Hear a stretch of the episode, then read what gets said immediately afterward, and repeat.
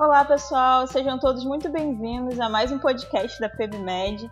Meu nome é Dayana Quintanilha, sou especialista de clínica médica e hoje a gente vai conversar sobre como lidar com a síndrome pós-Covid. O Brasil passou o ano de 2020 inteiro mergulhado né, em casos de Covid e agora a gente tem visto é, o surgimento da segunda onda em algumas regiões, como Manaus. Eu estou trabalhando aqui na linha de frente em Manaus e de fato tem sido um cenário bem trágico, catastrófico, até eu diria, principalmente agora com essa questão do oxigênio. Mas antes disso, eu estava trabalhando com, é, atendendo casos de clínica médica, e eu estava recebendo alguns casos de síndrome pós-Covid. A síndrome pós-Covid parece ser uma doença multissistêmica, às vezes ocorrendo após uma doença até relativamente leve. É, não há consenso ainda que defina a síndrome, mas alguns, algumas literaturas estão colocando como um quadro de pós-Covid em que os sintomas persistem além de três semanas para a síndrome pós-Covid leve. E quando o paciente fica com mais de duas semanas de sintomas, eles caracterizam isso como sendo um pós-Covid crônico. O manejo clínico dessa condição requer uma perspectiva integral do paciente.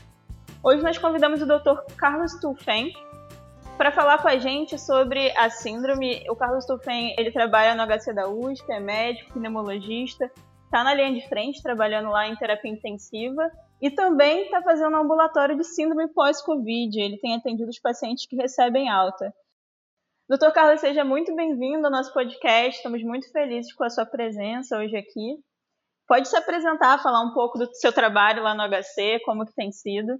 Eu agradeço aí o convite da, da equipe do PBMed, a Dayana e todos os envolvidos. Eu acho que é uma grande oportunidade da gente poder trocar experiência é, a respeito do Covid, né, tanto do quadro agudo como agora a gente falando do quadro posterior dos sobreviventes do Covid, que também podem apresentar um quadro grave de perda de funcionalidade, de sintomas crônicos que vão interferir é, na condição desses pacientes. Né? Então, eu, junto com toda a equipe da pneumologia da fisioterapia do Hospital das Clínicas e do INCOR, é, nós temos realizado um trabalho científico, que é um estudo chamado SEG-COV, e eu sou uma das pessoas envolvidas nesse estudo, sob a liderança do professor Carlos Carvalho, e eu tenho então acompanhado pacientes nesse, nesse estudo. A gente tem alguns resultados parciais, né? a gente acompanhou até agora mais ou menos uns 100 pacientes e formalmente a gente tem avaliado esses casos aí para tentar entender esses sintomas. Então, estou à disposição de vocês aí para a gente poder fazer essa discussão. Ah, ótimo, Carlos. A primeira pergunta que eu tenho para fazer é mais relacionada às principais queixas que esses pacientes têm tido. É, quais são os sintomas que eles mais têm se queixado? O que, que mais tem aparecido por aí? Olha, as principais queixas, né, depois, a partir de um mês, né, a gente tem, tem avaliado a partir de um mês após a alta hospitalar, a gente geralmente tem acompanhado pacientes que ficaram internados, né, que são os pacientes mais graves e que tiveram quadro de Covid mais severo. Então, o que eles têm queixado bastante é de aquele quadro né, específico de fadiga e fraqueza. Então, isso é uma queixa bem comum. Depois, eu acho como queixas comuns, a gente tem dores em geral. Um terceiro quadro bem comum é a falta de ar, a dispneia. E um outro quadro que eu queria destacar são aqueles quadros de ansiedade e depressão. Eu acho que também são quadros importantes. Então, a gente, como todo pós, pós-UTI, né? pós quadros graves hospitalares, né? o pós-Covid, ele tem esse quadro assim, ele tem alterações físicas, por exemplo, fadiga, fraqueza, falta de ar. Ele tem alterações mentais, por exemplo, ansiedade, depressão. E essas coisas muitas vezes se juntam e aí você tem a, a síndrome que a gente observa. Então, para mim, esses são os quadros mais importantes, mais comuns. Então, por exemplo, do nosso, da nossa avaliação, aproximadamente 80% dos pacientes que a gente tem acompanhado são pacientes que ficaram em ventilação mecânica, né? Então, são os quadros mais graves. Depois de um mês, por exemplo, metade deles ainda tem falta de ar é, significativa. Um quarto deles apresenta assim uma, fraqueza muscular, por exemplo, que a gente consegue medir através de alguns testes, uma fraqueza muscular significante. E ansiedade e depressão, mais ou menos metade desses pacientes tem algum quadro de ansioso depressivo. Sim, falando em linhas gerais, o que a gente tem observado é, com esses pacientes que tiveram um quadro de Covid mais severo. Acho que esses são, assim, em linhas gerais, os sintomas mais comuns. É lógico que você tem alguns quadros de Covid. Uh, a gente sabe que o Covid, por exemplo, está relacionado à anosmia, né? É, e aí você tem alguns pacientes que ainda mantêm, persistem isso durante um tempo, perda, por exemplo, de cabelo, queda de cabelo, dificuldade de sono. Você tem outros sintomas também que a gente pode ter.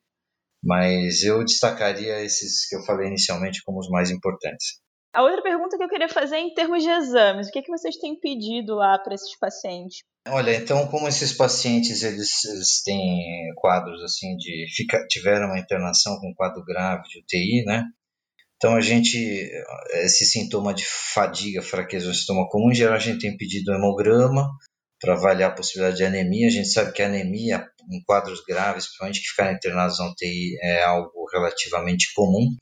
É uma anemia de doença crônica, uma anemia no hormonal, então a gente tenta avaliar isso. É, para avaliar a falta de ar, a gente tem feito testes, por exemplo, avaliação de hipoxemia, saturação, mas isso em geral a gente faz com oxímetro. A gente, nos pacientes que a gente observa que tem uma dispneia razoável, é, a gente tenta fazer algum exame de imagem e, algum, e uma prova de função pulmonar para a gente tentar entender qual que é a condição desse paciente. Né? A gente também tem à disposição a possibilidade de avaliar a força respiratória. Então, a gente sabe que muitos desses pacientes apresentam uma fraqueza diafragmática, uma fraqueza da musculatura inspiratória. Então, a gente tem a condição de fazer por exemplo, uma pressão inspiratória máxima, né? a medida de pressão inspiratória máxima, pressão expiratória máxima. Então a gente tenta avaliar, uma radio, fazer uma radiografia de tórax, naqueles pacientes com uma radiografia de tórax ainda razoavelmente alterada ou com uma função pulmonar muito baixa, a gente avalia se há indicação ou não de fazer um exame mais preciso para tentar entender o que aconteceu. Então, do ponto de vista respiratório, a gente faz esse tipo de exame. Em geral, a gente faz uma avaliação também da função renal, a gente sabe que existe, né, os pacientes, eles, principalmente os pacientes mais graves, eles saem com algum grau de disfunção renal, que em geral é leve, mas a gente procura certificar se você não tem uma disfunção mais importante. Então, esse eu acredito que sejam os exames é, básicos, né? Muitos pacientes também têm saído com alteração, de, apresentam alteração de glicemia durante a internação e acabam recebendo hipoglicemia antes, até eles saem com prescrição de insulina do hospital. Então a gente faz uma avaliação disso também no pós-Covid para avaliar se o paciente permanece com esse quadro, se foi um quadro só circunstancial ali da internação e você então pode suspender, reduzir essas medicações que o paciente acabou trazendo. Então, você tem que fazer uma avaliação de, de, de exames baseado em sintomas e a gente faz uma avaliação baseada em nas condições que o paciente descartar, né, condições clínicas. É né? outro que a gente eventualmente faz os pacientes que apresentam esses quadros, especialmente de depressão, é um hormônio tiroidiano. Então a gente eventualmente faz esse tipo de exame também com o objetivo de fazer diagnósticos de condições que o paciente eventualmente trouxe da internação, trouxe do quadro de Covid grave e que ainda podem permanecer e que necessitem de alguma, algum tratamento específico eventualmente. Certo, Carlos. E com relação à terapia, assim, eu vejo muitos pacientes se queixarem de dispneia, de, de fadiga, de tosse persistente. Vocês têm passado alguma medicação específica para esses casos? Olha, o quadro de espinéia, lógico, descartando algum quadro específico que você possa tratar, como por exemplo anemia ou hipotiroidismo ou algo que você possa detectar, né? O tratamento da dispneia, ele em geral está relacionado, ele, ele, se faz com, com reabilitação respiratória e a gente tem feito alguns tratamentos, por exemplo, de treinamento muscular inspiratório, né? É, não existe uma medicação que a gente possa usar para que o paciente tenha uma melhora dessa dispneia, não. O, a indicação aí é que se faça uma reabilitação pulmonar com o fisioterapeuta e eventualmente um treinamento de músculo inspiratório quando você detecta aí uma fraqueza muscular inspiratória para que o paciente possa ganhar capacidade pulmonar, força inspiratória e, e vá recuperando dessa falta de ar, né? Outros tipos de tratamento, é, a gente sabe que existe aquela questão né, da, da anticoagulação, a gente não tem feito anticoagulação para pacientes pós-Covid, embora isso seja uma, um assunto ainda, esse é um assunto que ainda está né, pendente na literatura. A gente sabe que, especialmente os pacientes que ficaram críticos, eles têm um risco aumentado de trombose é, nas, nas próximas três, quatro semanas depois da alta hospitalar, assim como pacientes que tiveram, por exemplo, uma pneumonia grave também têm esse risco. Mas, por exemplo, a gente não anticoagula esses pacientes que têm pneumonias graves e porque pelo menos os estudos que a gente tem até agora, eles sugerem que o risco de um sangramento compensaria o benefício que você teria assim evitando é, reduzindo o risco de trombose, né? Então até a gente não ter assim evidências melhores, a gente não tem feito anticoagulação, a não ser que o paciente, lógico, tenha um evento tromboembólico na internação e aí ele precise fazer anticoagulação é, contínua.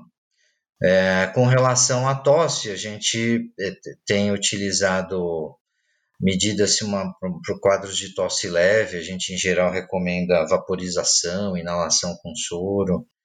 Os pacientes que têm uma tosse mais severa, a gente descartando a possibilidade de ser uma nova infecção ou de ter outros quadros associados como doença do refluxo, enfim, você pode usar medicações que possam reduzir um pouco a tosse, como por exemplo a codeína, né? Mas a gente faz isso em casos excepcionais em que de tosse é muito intenso e a gente tem certeza absoluta que essa tosse não está relacionada a nenhum outro quadro secundário, como por exemplo uma infecção que precisaria ser tratada ou um quadro de refluxo gastroesofágico que também precisaria ser tratado.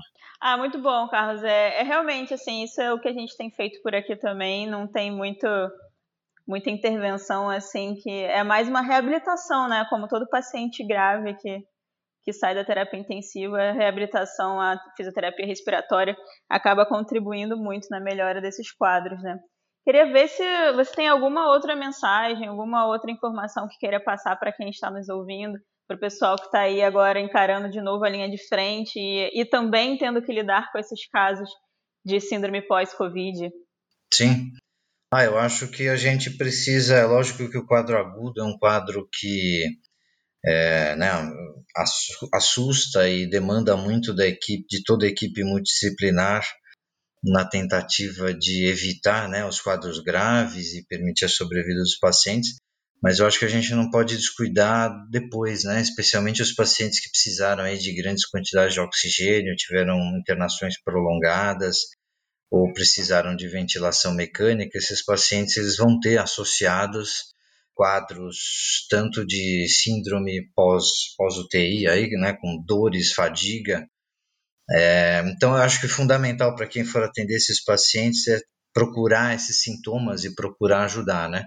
Então, acho que dor é uma coisa muito comum e dor o médico tem toda a condição de conseguir tratar e amenizar. É, eu acho que a falta de ar ela, ela precisa ser considerada para você procurar entender a origem dessa falta de ar, se esse paciente já tem alguma doença de base, por exemplo, um DPOC que precisa ser tratado e que às vezes não estava diagnosticado, ou se esse paciente ficou de fato com uma sequela. A gente sabe que especialmente os pacientes mais graves, estão saindo com alterações fibróticas no pulmão. É, lógico, na sua maioria são alterações leves, mas a gente tem visto pacientes graves também. Então, esses pacientes precisam de um direcionamento. É, se você tiver acesso a um serviço de fisioterapia reabilitação pulmonar, isso deve ajudar o paciente a restabelecer a sua funcionalidade mais rápido é, isso é importante, né? Então a gente vê muitas sequelas motoras. Eu, eu, tenho visto muito pé caído, a gente tem usado muita prona né, na UTI e sedado bastante os pacientes. Então eu tenho visto muito paciente com sequela motora de membro inferior e isso acaba levando o paciente a ter muita dificuldade depois quando ele vai de alta, né? Eu lembro, por exemplo, pacientes, por exemplo, que dirigem Uber, pacientes que eram que utilizavam apps para entrega né, de, de, de, produtos e que essa era a profissão deles e que depois desse quadro de Covid, por exemplo, uma, uma alteração grave de membro inferior incapacita o paciente de voltar ao trabalho. Né? Então, esses pacientes eles precisam de uma atenção especial, eles precisam ser direcionados para um serviço de, seja de fisiatria, seja de fisioterapia, para você tentar fazer a melhor reabilitação possível, tanto de membros como respiratória, e eu acho que você tem que tentar identificar também questões mentais que muitas vezes passam desapercebidas para a gente, como ansiedade, é, síndrome transtorno do estresse pós-traumático, né, depois de três meses da internação, e quadros depressivos, especialmente em pacientes que já tinham, eventualmente, algum. A gente tem visto que muitos pacientes tinham um quadro leve pré o COVID passam a apresentar quadros mais graves pós-COVID. Esses pacientes também precisam ter identificado o seu quadro e precisam ser direcionados, nos casos mais sérios, para um especialista, nos quadros leves, eventualmente serem tratados pelos clínicos. A gente também não pode esquecer desse detalhe que pode ser também muito incapacitante para o paciente.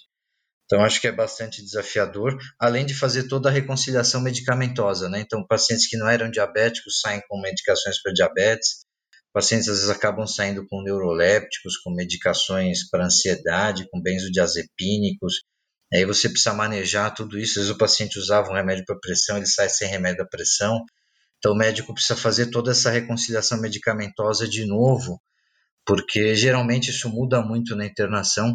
O paciente, você tem que quase começar de novo a tratar ali a hipertensão do paciente, o diabetes do paciente, a dislipidemia do paciente, enfim, os quadros crônicos que esse paciente apresentava. Então eu peço também, sugiro cuidado com essa questão aos nossos colegas médicos.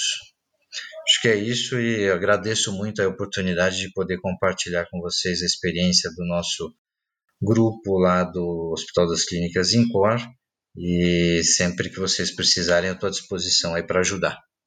Nossa, Carlos, a gente que agradece a participação, assim, realmente tratar de pacientes com Covid, de pacientes pós-Covid, é um desafio enorme, um desafio grande, complexo, ainda mais que a gente agora está nessa sobrecarga toda. Mas foi ótimo ouvir como tem sido a experiência de vocês aí. Com certeza vai ser muito útil para o pessoal que está na linha de frente.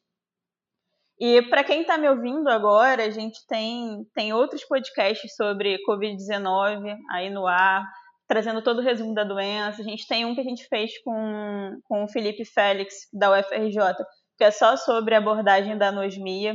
Então, se vocês quiserem ouvir, tá aí tudo no nosso, na nossa plataforma. E, Carlos, muito obrigada pela participação, muito obrigada por estar aqui com a gente hoje. Espero que a gente tenha outras oportunidades de conversar sobre a experiência de vocês, que é muito enriquecedora para a gente. Ah, muito obrigado. Eu agradeço muito, estou sempre à disposição e espero ouvir a experiência de vocês também, para a gente poder sempre aprender mais essa doença que é nova e tá todo mundo aprendendo, né? Então é isso, pessoal. Fiquem ligados no nosso podcast e até a próxima.